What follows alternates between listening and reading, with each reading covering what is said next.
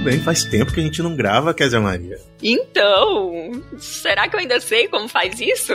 ah, sabe sim, eu tenho certeza. E hoje a gente vai falar sobre um assunto recorrente aqui nas nossas conversas de bastidores, mas que a gente ainda não tinha trazido um conteúdo pro podcast. Uh, e a gente quer lembrar você que a gente já teve uma série de papos conversando sobre algumas, alguns temas relacionados à administração das propriedades, uh, e a gente sempre fica prometendo: olha, a gente vai falar disso, vai falar disso. Pois é, agora o Papo Agro voltou a cumprir as promessas que a gente faz durante os episódios. A gente vai falar hoje sobre um tema bem legal que a gente prometeu algumas vezes já nesse, nesse podcast. É isso aí, José. Eu, eu voltei porque eu acho esse tema extremamente importante e necessário. É, a gente fala aqui de tantos temas técnicos, esse não é um tema técnico, mas levando em consideração que o agronegócio ele é muito importante para a balança comercial, para a sustentação da economia do nosso país. A gente não poderia deixar de falar desse tema que é tão relevante, que é a sucessão familiar no agro. Se não houver sucessão, a gente pode talvez não ter um agro com, com essa sustentabilidade que a gente espera se manter nesse auge, né, que, que a gente tem levado aí é, esse setor. Então, é, eu até gostaria de citar aqui uma pesquisa que fala sobre esse tema, né, que diz que 90% dos negócios é, agrícolas brasileiros, eles são classificados como empresas familiares, mas apenas 30% chega à segunda geração e apenas 10% Nossa. à terceira geração. Meu Deus do céu, que número. Eu tô assustado com esse número, peraí. Você tá entendendo? Caramba. Se a gente não tiver sucessão, não trabalhar para ter sucessão, o agro pode acabar. Porque representa um número muito grande. Então, assim, é importante a gente falar desse tema e é por isso que a gente trouxe hoje aqui um especialista, um consultor, porque existe sim, existem consultores, empresas, profissionais especializados em sucessão familiar. E a gente trouxe aqui o Sami, que é um consultor especialista nessa área que vai falar pra gente sobre esse tema. E o Sami já teve aqui no Papo Agro, ele gravou uh, falando sobre. Uh, gest... Foi sobre gestão que você falou mesmo, Sami? Você lembra do, do, do, do tema? Foi a aplicação do 5S. Isso, 5S. E ele gravou aqui com a gente. E o papo dele fez tanto sucesso, as pessoas pediram tanto para ele voltar. E a gente, na primeira oportunidade, trouxe ele de volta aqui. Então, muito bem-vindo, Sami. Sami, fica à vontade. Se, ap se apresente novamente para quem está ouvindo você pela primeira vez, ainda não ouviu o outro papo. Obrigado pelo convite, pessoal. Um prazer estar de volta. Meu nome é Samir Nicolau. Eu sou médico veterinário e tenho pós-graduação em administração e especialização em gestão de empresas familiares. E aí já fica aquela pergunta, né? Que de acho que esse veterinário foi se meter a falar de sucessão, a estudar a sucessão, né? Eu sou o que sou bisneto, né, do, do que deveria ser uma fortuna transgeracional meu bisavô inventou um refrigerante muito conhecido aqui no estado do Maranhão chamado Cola Guaraná Jesus. Opa, peraí, seus amigos. Que não, é, que não é só conhecido no Maranhão, não, é país inteiro. Todo maranhense e paraense de, de, de, que se preze pede Guaraná Jesus até em São Paulo. não sei se eles distribuem lá, que é da Coca-Cola agora, né? Agora está distribuindo e também foi considerado patrimônio imaterial né, do estado do Maranhão, né, patrimônio da cultura maranhense. Tem uma lei que protege protege a Cola Jesus. Mas hoje pertence à grande família Coca-Cola. Mas o ponto que fica pra gente é que dessa fortuna a terceira e quarta geração não viveram, né? Não, não, não tiveram acesso essa fortuna se dissipou na segunda geração. E por conta de ter essa história familiar, meu pai é, é um fundador, né, um, um, fundador de fortuna. Essa história familiar é da minha mãe. Por conta dessa história, eu decidi é, abrir os olhos para a gestão de empresas familiares. E observei também a necessidade do agro, porque como a Késia disse, nós temos uma enorme massa de empresas familiares que são, em geral, ainda na mão da primeira geração. E esses fundadores né, estão envelhecendo. Muitos deles, inclusive, são investidores no agronegócio, não têm um convívio tão grande ali no agro. Imagina os herdeiros desses investidores. Então a gente precisa trazer esse tema da sucessão para o agronegócio, para a profissionalização e é, aproximação adequada dos herdeiros para o agro.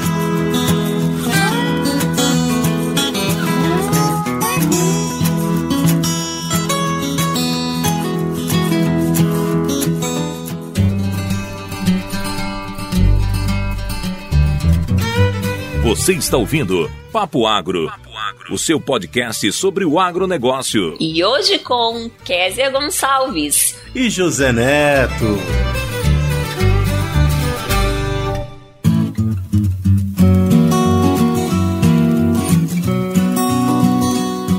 Cara, você me deu uma, uma, uma, deixa aqui que eu queria uh, voltar para o nosso pré-papo, em que você estava fazendo uma distinção do que, que era o, o papel do herdeiro. E para falar de sucessão, a gente tem que falar de herdeiro. Então, antes da gente falar do tema em si, eu queria que você desse as suas ideias sobre o papel do herdeiro, que a gente sempre pensa: o herdeiro é quem? É quem herda a fortuna, é quem herda o dinheiro, é quem herda a boa vida que, que foi construída através do trabalho do antecessor. É só isso? É isso mesmo? De forma alguma, né? Primeiro a gente precisa colocar que herdeiro do patrimônio, do dinheiro, é algo que é regido pela lei, tá? Aqui no Brasil a gente tem uma lei muito clara que diz que a pessoa só pode definir metade do patrimônio dela para onde vai e a outra metade vai para os herdeiros necessários. Então, se você é casado com, por exemplo, separação total de bens, o seu cônjuge é um dos seus herdeiros. E os seus filhos também serão herdeiros. Né? Se é, você não é casado com comunhão total de bens, metade dos seus bens é do seu, do seu cônjuge e os seus herdeiros, seus filhos, vão herdar é o proporcional da metade do seu patrimônio. Se você tem quatro filhos, cada um vai receber um quarto da metade. Quando a gente para de falar de patrimônio e começa a falar de história de família, de cultura familiar, herdeiros são todos, né, os seus parentes que estão abaixo de você na, na, como descendentes. Então, seus filhos, seus netos, a, seus bisnetos. E quando a gente vai falar de fazer sucessão, a gente procura falar mais do que patrimônio, tá? A gente procura falar de harmonia familiar e de legado. Agora, uma distinção que a gente precisa fazer muito importante é de herdeiro e sucessor, tá? Exatamente. O herdeiro é aquele que tem direito ao patrimônio ou que leva o legado consigo. Sucessor é aquela pessoa que tem direito ao patrimônio e que decide entrar para a gestão dessa empresa, para eventualmente até assumir a gestão dessa empresa. Então, as pessoas acham que é, todo mundo é sucessor, né? Existe uma confusão desses conceitos. Muito bem, já respondeu a minha primeira pergunta, que era essa, que essa diferença que, que tem que ser clara, né? Do que é herdeiro e do que é sucessor. E o que é empresa familiar. Mas eu já vou, já que você respondeu, eu já vou pular para a próxima. É, Sami, quando eu, eu, a primeira vez que eu vi esse, esse, esse dado que eu falei aqui, dessa pesquisa, eu fiquei bem assustada também, né? E assim, a pergunta que que vem é por quê? O que está acontecendo com o nosso agro que não estão fazendo sucessão? Por que as novas gerações não estão tendo interesse em ser sucessores, em dar continuidade aos negócios da família? Eu acredito que no agro nós tenhamos dois fenômenos um primeiro fenômeno que é a saída, o êxodo da segunda geração para estudar na cidade, se forma em geral em uma profissão urbana e não tem atratividade para retornar. Isso quando a família é uma família do agro. Então, aquela velha história, eu quero que meu filho seja doutor para não pegar no cabo da enxada, né, para não subir no trator como eu subo. E acaba que depois ele realmente não volta. Vira dentista, médico, advogado e não volta para o agro é, e não sabe valorizar o agro. O outro caso já são dos investidores, as pessoas que são empresários urbanos e que enxergam no agro um grande negócio, que é um grande negócio. No nosso país, agronegócio é um excelente investimento. E essas pessoas não conseguem fazer sucessão, por quê? Porque não levam os seus herdeiros nos momentos certos para criar afinidade com o negócio. E quando esse herdeiro já está adulto, não tem profissionalismo suficiente para atrair o herdeiro como o que é um investimento. Então, muitas vezes esse fundador não tem uma DRE da fazenda, ele não tem uma gestão profissional, fica muito difícil atrair o herdeiro e mostrar que a fazenda é uma empresa lucrativa. E aí, quando o fundador falta, tem um grande problema que é agronegócio, em geral, tem custos fixos muito grandes, né? Uhum. Principalmente a pecuária. E se você olha uma empresa que você não faz ideia de como gerir, que não tem uma gestão profissional, com custos fixos enorme, enormes, o que que acontece? Pânico, terror e aflição, né? Você quer se livrar daquela empresa. E por isso que você tem esse dado aí, Kézia, das empresas não chegarem na segunda geração. Porque quando o fundador fraqueja ou está ausente, os herdeiros se desesperam diante dos custos fixos altos e vendem a preço de banana. É muito comum a gente ver no agronegócio as vendas de espólio sendo ofertadas como excelentes negócios, né? muito abaixo de preço de mercado.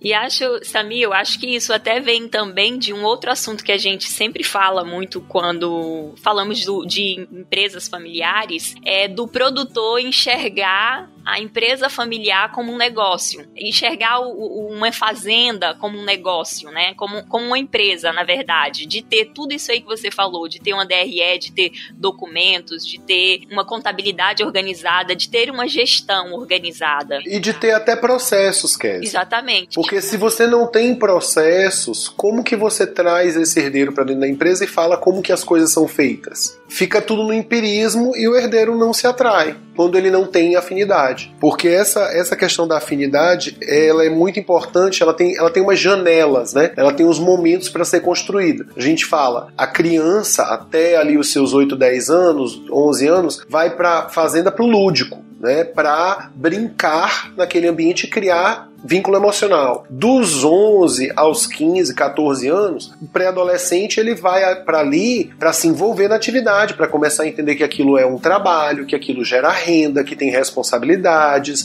que tem consequências das atitudes, que os animais dependem da gente, que a lavoura depende do nosso cuidado. Então, cria o senso de responsabilidade e de profissionalismo. E por último, a partir dos 14 anos até a maioridade, ele tem que passar a ser responsável por uma atividade. Ele vai para a fazenda, então olha, você vai conferir estoque, você vai manter uma planilha de Excel, porque nossos jovenzinhos lidam com o computador com o pé nas costas, né? E vai manter uma planilha de Excel, você vai dar entrada, vai saída, você vai controlar estoque. Isso cria um senso de responsabilidade e de pertencimento, porque o jovem hoje em dia ele quer ele quer poder bater no peito e dizer eu controlo esse estoque. Né? E aí cria vínculo. E, e, se você perdeu essa janela com o seu herdeiro, você vai ter que mostrar para ele o quê? Que a fazenda é um bom investimento. E às vezes a gente tem que chegar para o herdeiro e dizer claramente, olha, a fazenda do teu pai vale tantos milhões, ela gera tanto por ano. Você na sua profissão urbana, trabalhando todos os dias durante o ano, você não ganha um quarto do que a fazenda gera. Então para, vamos voltar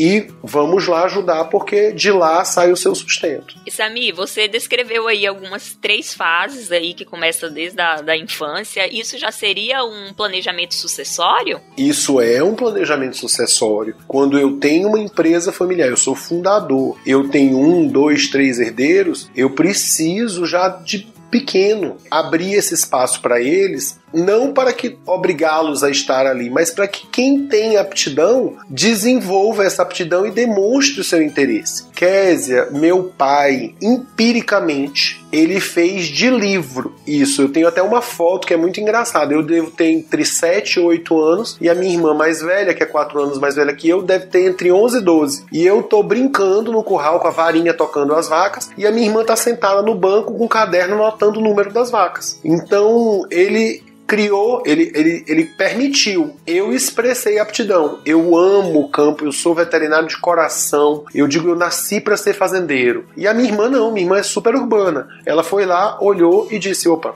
ok, eu entendo que isso é uma empresa, hoje ela é administradora, hoje ela se envolve no agro, abrindo meus olhos para questões que o agro precisa desenvolver do ponto de vista administrativo, mas ela ir para a operação não era o perfil dela, não era aptidão. Ele deu a chance, ela não quis, ela procurou outro caminho. Eu quis, era minha aptidão, e o espaço aberto me permitiu desenvolver essas habilidades, né? Ah, então você passou por um processo de sucessão natural, né? Que aconteceu. Foi muito natural. E assim, aí, mas muita gente não tem essa, essa facilidade, né? Acho que é uma das dificuldades por hoje não acontecer esses processos de sucessão, não chegar à segunda geração, é que nem todo mundo tem essa facilidade, assim como seu pai, sem uma consultoria, sem uma algo, uma mentoria, chegar nesse processo de sucessão natural. Então, é o que eu queria entender de você é sobre esses. É, hoje a gente sabe que tem essas consultorias, essas mentorias, você trabalha com isso. E eu comecei a ver, eu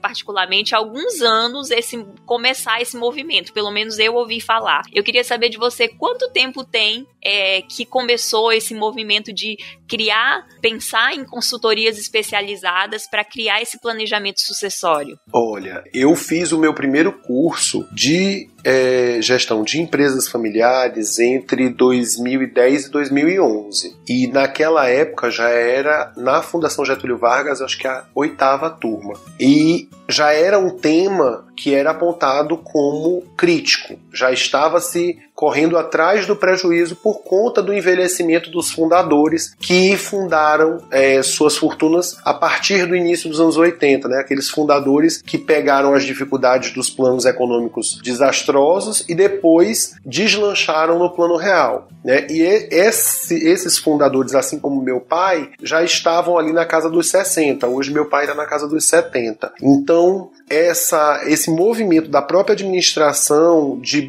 abrir os olhos para a sucessão vem de, dessa onda né, de envelhecimento dessa geração de, de fundadores que precisa fazer sucessão. Deixa eu resgatar um negócio aqui. Você estava falando sobre a necessidade de, de se construir o processo sucessório desde o princípio com os herdeiros que poderão ser sucessores. Existe na minha cabeça um conflito que eu não sei se é real ou não, mas às vezes me parece que as famílias do agronegócio, especialmente as, as pessoas que tocam negócios de agricultura familiar, eles têm uma expectativa de que as, os seus filhos sejam os seus sucessores, sem antes pensar se aquilo é aptidão ou se é interesse dessas pessoas. Isso é um conflito verdadeiro ou todos eles, eh, em geral, gostariam de ser sucessores, mas não são porque o pai não dá oportunidade? Boa pergunta. Olha, existem os dois casos, né? Existe a sucessão mal sucedida porque não há interesse do herdeiro, e existe a sucessão mal sucedida porque os fundadores não abriram espaço. Quando a gente tem a oportunidade de trabalhar com um herdeiro que está afastado do negócio e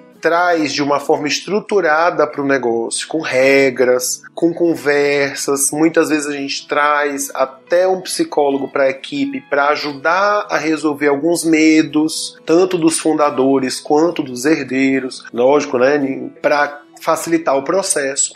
E esse herdeiro entra com uma estrutura, organização e apoio, ele consegue, quando ele tem vontade, é, ele consegue se transformar em sucessor. Porque quando o herdeiro não tem a oportunidade de ser introduzido no negócio desde jovem, criar amor e se fazer presente no negócio, quando ele já vem adulto, ele é um estranho. Existe a diferença natural entre as gerações. Quando você tem um fundador 20, 25, 30 anos mais velho que o herdeiro, é natural o conflito entre gerações. Então, você precisa é, de uma estrutura para que haja a tradução, porque Veja bem, ninguém quer mais o sucesso de uma empresa do que o fundador e seu herdeiro. O que acontece é que muitas vezes eles estão tendo brigas homéricas dizendo seis e meia dúzia. A verdade é essa, é uma questão de linguagem.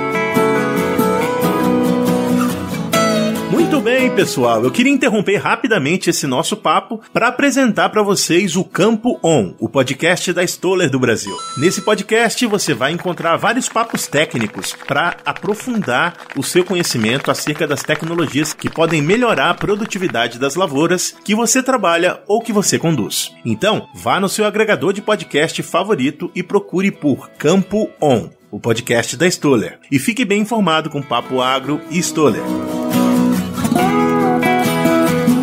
Eu queria saber quando acontece de nenhum filho se identificar. E aí, quanto tempo o produtor deve insistir? Você falou de um, filho que veio mais tarde, né? Ele buscou um filho que estava estudando outra coisa, já adulto, que não teve uma ligação com o negócio desde o início. E aí, quanto tempo ele deve tentar para descobrir e aí pensar assim: ah, testei aqui dois anos e já vi que não é, ele não tem aptidão, ele realmente não quer, eu vou buscar outra coisa, um terceiro, outra pessoa que, que queira assumir. Bom, Késia, quando a gente faz o, a experiência estruturada com os herdeiros e nenhum deles decide virar sucessor, podem ficar tranquilos que a gente não encaminha eles para o abate, tá?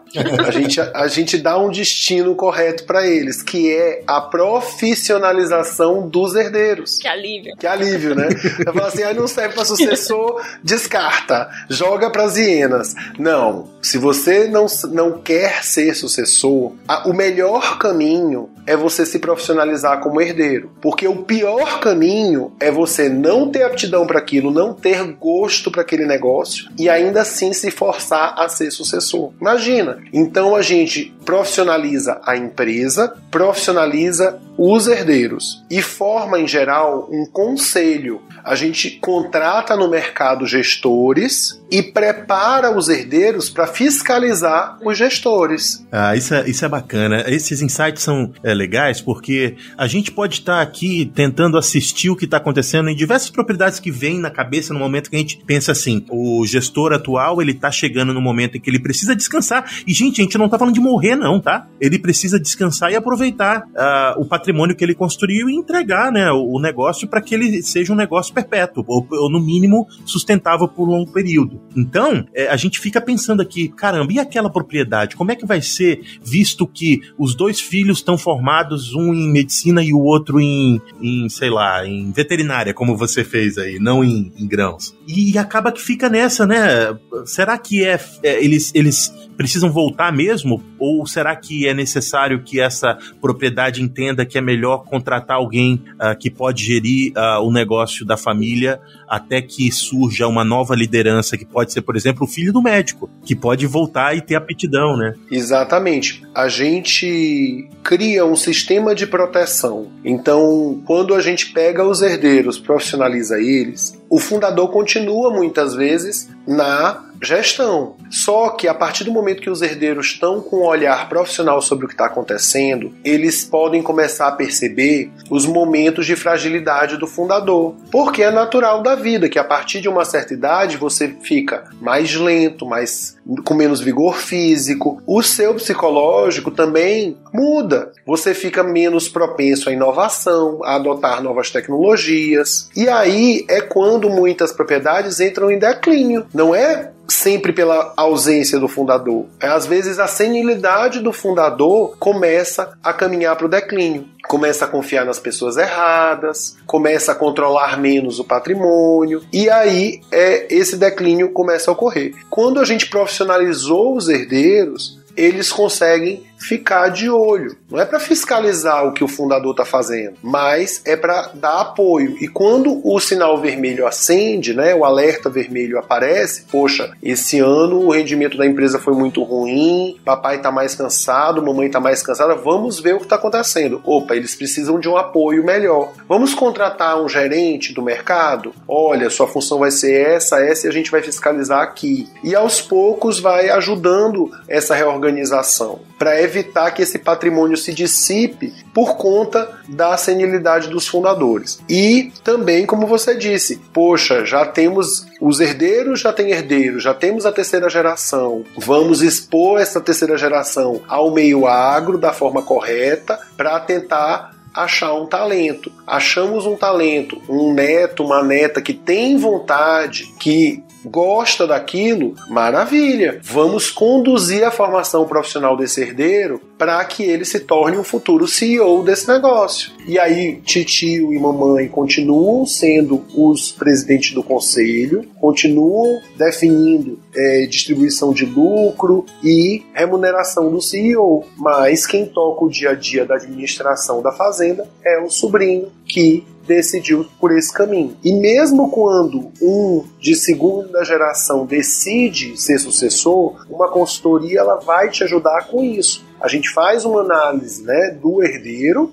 e olha é, as suas habilidades e diz: olha, tá faltando para você aqui um MBA. Você é veterinário, herdeiro de uma fazenda de pecuária, está te faltando habilidades de administração. Olha, você é agrônomo, herdeiro de uma fazenda de grãos, você é uma pessoa extremamente competente, mas você ainda é muito imaturo, muito jovem. Vamos fazer uma formação em neurolinguística para você ser um líder melhor de equipe, ter um, um trânsito melhor com seus tratoristas, né, sua, sua equipe, e assim a gente vai. Assim a gente ajuda esse herdeiro a entrar na sucessão e florescer para virar um CEO, para virar um gestor de mão cheia que vai dar cuidado e continuidade a esse negócio. E mesmo quando a gente tem um talento desse, a gente não para a profissionalização dos outros herdeiros, porque senão, se algo acontece com ele, a fazenda fica órfã de novo. Então, é, é as duas mãos caminham paralelas. Legal. Ô Samir, é, você falou de, de, de, alguns aspectos que me levou a pensar que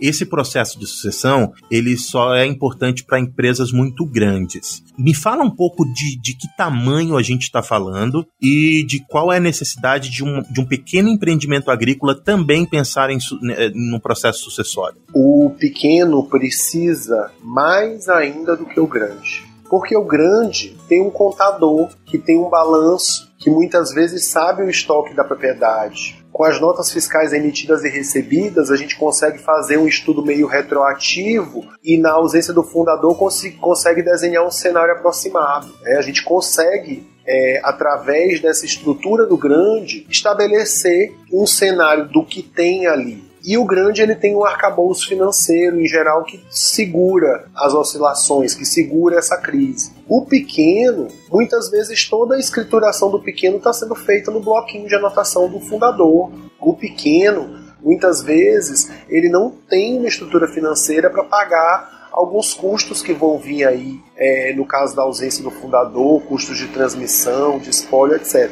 E o pequeno concentra na mão dele toda a coordenação, né? muitas vezes transversalmente, né? desde a administração financeira até a é, operação ali no dia a dia. Se um falta, faz uma falta enorme. Então, é, a gente precisa ter a preparação dos herdeiros do pequeno por uma questão de sobrevivência mesmo, às vezes até mais do que dos grandes.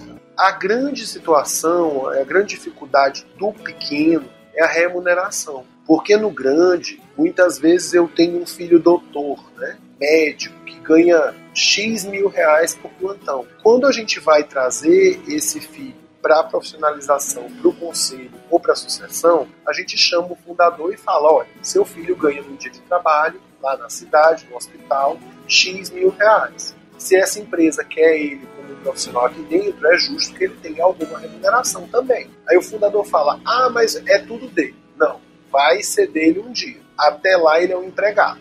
E a gente monta uma série de regras para estabelecer essa remuneração. No muito pequeno, isso fica difícil, porque às vezes não tem espaço no orçamento. E isso é um aspecto importantíssimo, cara. Você chegou num ponto. É, não adianta as empresas agrícolas pensarem que elas vão convencer os seus filhos ou seus herdeiros a se tornarem é, sucessores, se não incluir dentro desse processo o fato de ele se sentir remunerado pelo trabalho que ele está fazendo, porque não deixa de ser o trabalho porque você é herdeiro continua sendo um trabalho. Porque você tem que pensar. Eu acho que, toda vez que eu estou envolvido em qualquer processo de, de trabalho, eu fico pensando: o que eu faria com o meu tempo se eu não estivesse fazendo isso? Hoje, no agronegócio brasileiro, você pega aí uma propriedade média para os padrões de agronegócio brasileiro, mil hectares. Uma propriedade bem gerida de mil hectares hoje está colocando 500 bois por ano. Uma recria bem feita, colocando 500 bois por ano, por mais que tenhamos as oscilações, os custos de bezerro com ágil, a gente vem passando um momento de mercado que está atrapalhando a vida do, da recria, mas uma propriedade bem gerida, ela vai estar tá tirando aí mil reais por boi. Entre custos, noves fora zero, vamos estar falando de mil reais por uma propriedade de, de mil hectares hoje pode estar tá dando um rendimento de 500 mil reais para o seu proprietário. Qual profissional liberal do mercado brasileiro hoje tira 500 mil reais por ano? Pouquíssimos. Então a gente atrai muitas vezes esse herdeiro que não tem aptidão mostrando para ele que ele vai trabalhar uma vida inteira e não vai juntar o patrimônio que o pai dele já juntou. Que ele vai trabalhar um ano inteiro na cidade e não vai tirar o que ele pode tirar no agronegócio. E aí, muitas vezes, o herdeiro que não tem atratividade natural, mas gosta de dinheiro, acorda e fala: opa, peraí, eu vou para lá. Sami, Eu acho que uma curiosidade, você falou de algumas etapas do processo do planejamento sucessório, mas eu gostaria de saber é, quais são assim as etapas até o momento de chegar à passagem do bastão e quando perceber que é esse momento. Isso é muito de caso a caso. É, em geral, os fundadores não querem abrir eles querem estar lá junto, eles querem é, manter o poder. É, essa é uma das grandes dificuldades, é o fundador aceitar que ele vai parar. E alguns fundadores não podem parar. Meu pai é um fundador que não pode parar. O maior crime que eu poderia fazer contra o meu pai seria impedi-lo de trabalhar. Ele ama trabalhar. Meu pai é uma força de trabalho, tem 72 anos. E meu pai saiu hoje daqui de São Luís para a fazenda. Ele adora poder ganhar dinheiro. É o que move, é o que tira ele da cama, é o que mantém ele saudável e vivo. Então, alguns fundadores não vão parar. O que a gente precisa fazer é trabalhar aos poucos para que esse fundador não prejudique a senilidade do fundador, não prejudique a empresa e que esse fundador também procure ganhar um pouco mais de qualidade de vida quando é possível, porque a gente tem fundadores que têm hoje um patrimônio significativo, mas que ainda trabalham de segunda a segunda e não curtem a vida, não aproveitam, usufruem daquilo que eles construíram. Então, muitas vezes, quando o fundador percebe que ele tem uma rede de apoio, que ele tem um herdeiro capaz de segurar no bastão, ele não vai entregar, virar as costas, mas ele vai respirar um pouquinho, ele vai dar o norte para o herdeiro vai brincar com o neto, ele vai poder começar a usufruir disso tudo que ele construiu. É sempre caso a caso. Existem fundadores que jamais vão permitir, ah, jamais irão sair, e existem alguns casos de fundadores que olharam e disseram: estão dando conta? Graças a Deus. Vão, meus filhos, Deus abençoe vocês. Qualquer coisa, papai está aqui, mas eu vou realizar meu sonho que é abrir uma padaria. E virou as costas e foi. É raríssimo aqui no Brasil, porque em geral existe uma pessoalidade muito grande dos empreendimentos. Né? Então, os nossos empreendedores eles têm uma característica muito própria aqui do Brasil. Né? Nos Estados Unidos, né, José está aí, existe uma impessoalidade muito grande com os negócios. Há muito americano abre negócio para fechar. Ele fala, eu vou passar quatro anos aqui nessa empresa, daqui a quatro anos ela já não tem mais sentido e vou fechar ela. Isso no Brasil não existe. A gente gosta de construir impérios eternos, empresas que passem, né, transcendam a, a vida do fundador. E estamos falhando justamente nessa transição. O fundador quer que o seu império seja eterno, e nem sempre está sabendo entregar o bastão para os sucessores para garantir a eternidade. E Sami, para quem está com essa dificuldade, está falhando aí nessa missão, é, qual o momento, quem não consegue fazer esse processo naturalmente, qual o momento de procurar uma consultoria? Agora, não deixe para depois. A menos que você esteja passando por uma situação crítica financeira, teve uma perda de safra, realmente não dá para mexer nesse ângulo, ok. Mas não deixe para amanhã, porque a gente não sabe o dia de amanhã, gente não sabe o que, que a família vai estar tá passando. Faça agora, porque é sempre melhor quando estão todos saudáveis, a família está bem, é sempre melhor. Esperar um fundador descobrir um câncer terminal para fazer uma sucessão não é bom, não é o cenário ideal. É melhor do que nada, é melhor do que o fundador falecer sem nem é, descrever para os herdeiros o que é o patrimônio, mas não é o melhor cenário. O melhor cenário, eu sempre falo, a gente trabalha quando está tudo bem, para quando algo de ruim acontecer na família, a empresa não sofrer. Para quando algo de ruim acontecer na empresa, um revés econômico, a família não se deteriorar por questões econômicas. Então, essa preparação a gente faz para manter a paz, para manter a, a tranquilidade, seja na família, seja na empresa. Papo bom, hein? Nossa senhora, eu tô aqui com. Então, eu vou ficar pensando eu... sobre esse papo, ô, Samir, o resto da noite. e eu espero que o nosso ouvinte também fique, seja tocado por esse tema. Pausazinha nesse episódio aqui, só pra gente dar um recadinho para você que quer nos encontrar aí nas redes sociais, nas plataformas de áudio. Como que a gente faz, José, para encontrar o Papo Agro? Olha só, é só você procurar por Papo Agro em qualquer rede social e no Instagram como Papo Agro Podcast. É lá no Instagram que a gente fala mais com vocês mais frequentemente. Tem até um projeto novo que vai todos os sábados ao ar, que é em vídeo e é chamado Depois do Papo. É um programinha em que a gente expande o papo da semana que foi publicado no nosso podcast. Vai lá no, no Instagram e deixa o seu comentário sobre isso lá. Já no seu aplicativo de podcast favorito, você vai procurar por Papo Agro separado. E é importante você seguir a gente nessas plataformas, que aí toda semana você vai ser avisado quando um episódio novo for ao ar.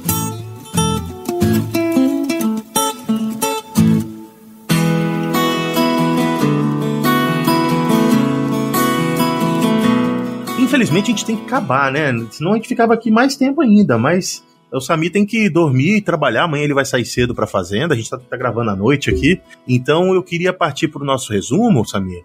E eu queria, no resumo, te perguntar qual é o papel ou o que faz um consultor que trabalha com esse aspecto de fazer com que o processo sucessório aconteça. O que de fato faz essa pessoa dentro de uma propriedade agrícola? E esse é o resumo do papo. Resumo do papo! A gente, quando vai fazer uma consultoria dessa, a gente instaura a governança. A gente triangula a vontade do fundador, as leis do país, do Brasil no caso, as obrigações fiscais e tributárias e o desejo da família, a vontade dos herdeiros.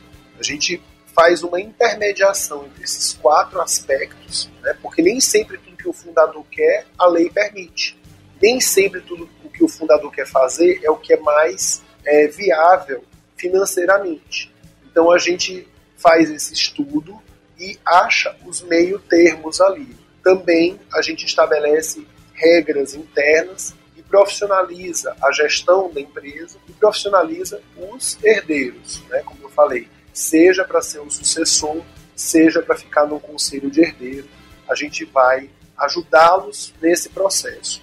Muitas vezes as, as famílias esperam um super-herói que chegue com um pacote completo, entregue tudo pronto, resolva todos os problemas, mas não é. O consultor ele vai ajudar a família a encontrar as respostas adequadas para a sua cultura, o seu patrimônio e para a sua situação. Então, o, pessoa que chega para dar uma consultoria, entre aspas, aí, né, para uma empresa familiar com um pacotinho pronto e fala faz assim, não está é, dando um trabalho adequado àquela família. Pode estar dando um trabalho que seja adequado a, outra, a outras situações.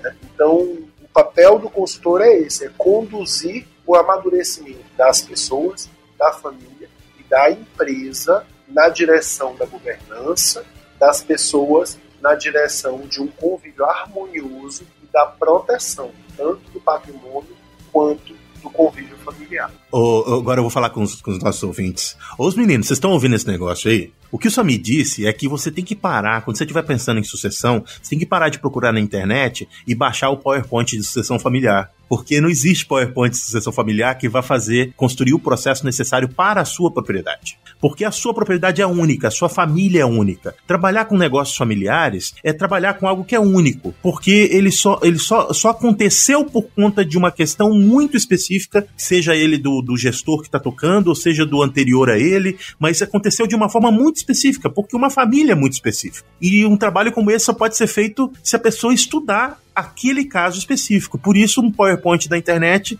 não vai responder as suas perguntas. Nunca. E a gente nunca pode deixar de fazer com que uma empresa familiar reflita a família. A hora que a empresa familiar deixa de refletir os valores da família, dos fundadores, da matriarca ou do patriarca, né, das pessoas que, através daquilo que elas valem para a sociedade, né, os valores familiares, edificaram aquela empresa, a hora que aquela empresa perde isso, ela vira uma corporação sem alma. E se ela não tiver um arcabouço financeiro e tecnológico para brilhar como uma grande corporação, ela vem a ruir, porque o segredo, a grande força das empresas familiares é justamente refletir a humanidade das famílias que estão por trás delas.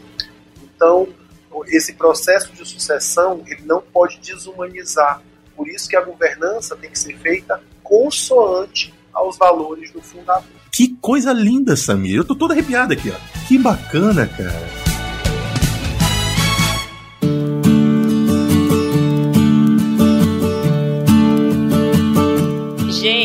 Que papo, fantástico. Eu queria fazer um milhão de perguntas, mas a gente ia passar dois dias aqui falando sobre esse assunto. É, Sami, gente, o meu resumo é: procure um especialista, procure alguém com, que entenda, assim como o Sami. Inclusive, Sami, deixa pra gente aí suas redes sociais, pro pessoal te contactar lá, tirar dúvidas, se você publica lá sobre o assunto. Fala aí como é que o pessoal pode te encontrar. Bom, o pessoal pode me encontrar no Instagram, é samir.colau, gestão e agronegócio. É, no Facebook, Samir Saldanha Nicolau. No LinkedIn, meu e-mail é samir.nicolau.gmail.com. É tudo bem parecido. E eu estou sempre à disposição dos amigos para conversar, para dar uma ideia, para responder as dúvidas eu só lembro, né, sempre aos amigos que a nossa rotina no agro é estrada e curral. Não tem Wi-Fi no curral, não tem sinal na estrada. Então, tenha um pouquinho de paciência que às vezes eu respondo ao meio-dia no almoço, mas nem sempre, e procuro responder à noite, quando eu chego em casa ou quando eu chego no pouso, né? Que às vezes tem Wi-Fi. Então, eu nem sempre sou o que responde mais rápido, mas a gente tem. Muito bem. Muito bem, Samir. Cara, brigadão mesmo por ter participado novamente aqui no Papo Agro. E eu tenho certeza que a gente vai conversar de novo, porque você tem muito conteúdo. É, foi muito bom ter você aqui. E por enquanto, meu amigo é, ouvinte, que ouviu esse papo gostoso e tá aí tendo epifanias, uh, chegue comigo. Um abraço para quem de abraça, um beijo para quem de beijo. Tchau. Obrigada, Samir. Turma, foi bom estar com vocês de volta. Agrobeijos. Tchau, tchau.